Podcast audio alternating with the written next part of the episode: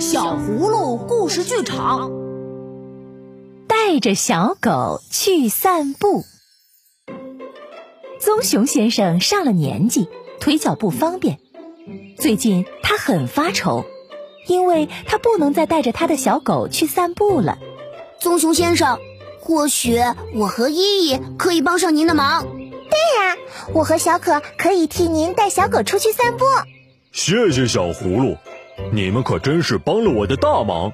可是你们要记住，我的小狗不会游泳，还有，一定要在晚饭前让它回家，可以吗？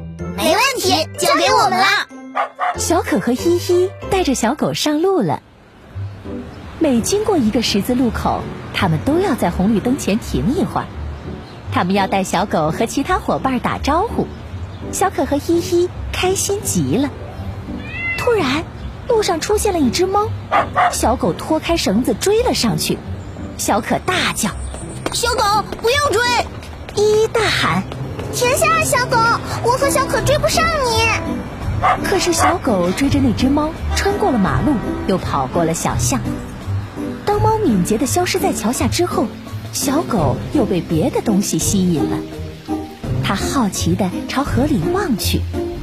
小可大叫：“小狗，不要跳！你不会游泳！”依依大喊：“停下，小狗，我们也不会游泳。”结果，没等小葫芦把话说完，小狗已经跳进了河里。小狗，快咬住木棍，别害怕，我们会救你的！小可大声呼喊：“来人呐！谁来救救小狗？它不会游泳，而且它必须在晚饭前回家。”渔夫来了，可是渔夫划船太慢了。渔夫喊：“小狗，快咬住木棍！”游泳的小朋友来了，可是小朋友游得太慢了。啊！小狗，快咬住木棍！游泳的小朋友大声喊。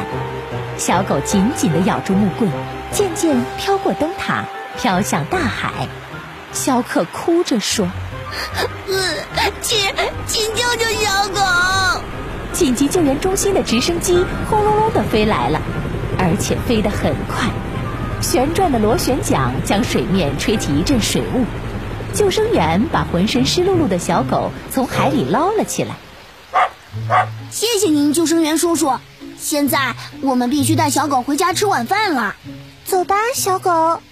依依温柔地抚摸着小狗的头，轻声哄着它：“走吧，小狗，很快我们就到家了。”还没吃晚饭，小狗就睡着了。这真是太奇怪了。棕熊先生说：“谢谢你们，小狗今天的散步一定非常愉快。”依依和小可代替棕熊先生领着小狗去散步，他们不仅让小狗认识了很多新朋友，还在它遇到危险时不离不弃。小葫芦们是负责的小主人，小朋友，你说对吗？生活当中，无论做任何事，我们都要做一个认真、负责、有担当的孩子，这样才能获得别人的信任哦。如果你喜欢我们的故事，就快快关注我们的微信公众号“小葫芦家族”，还有更多精彩内容和精美的小礼物等着你哦。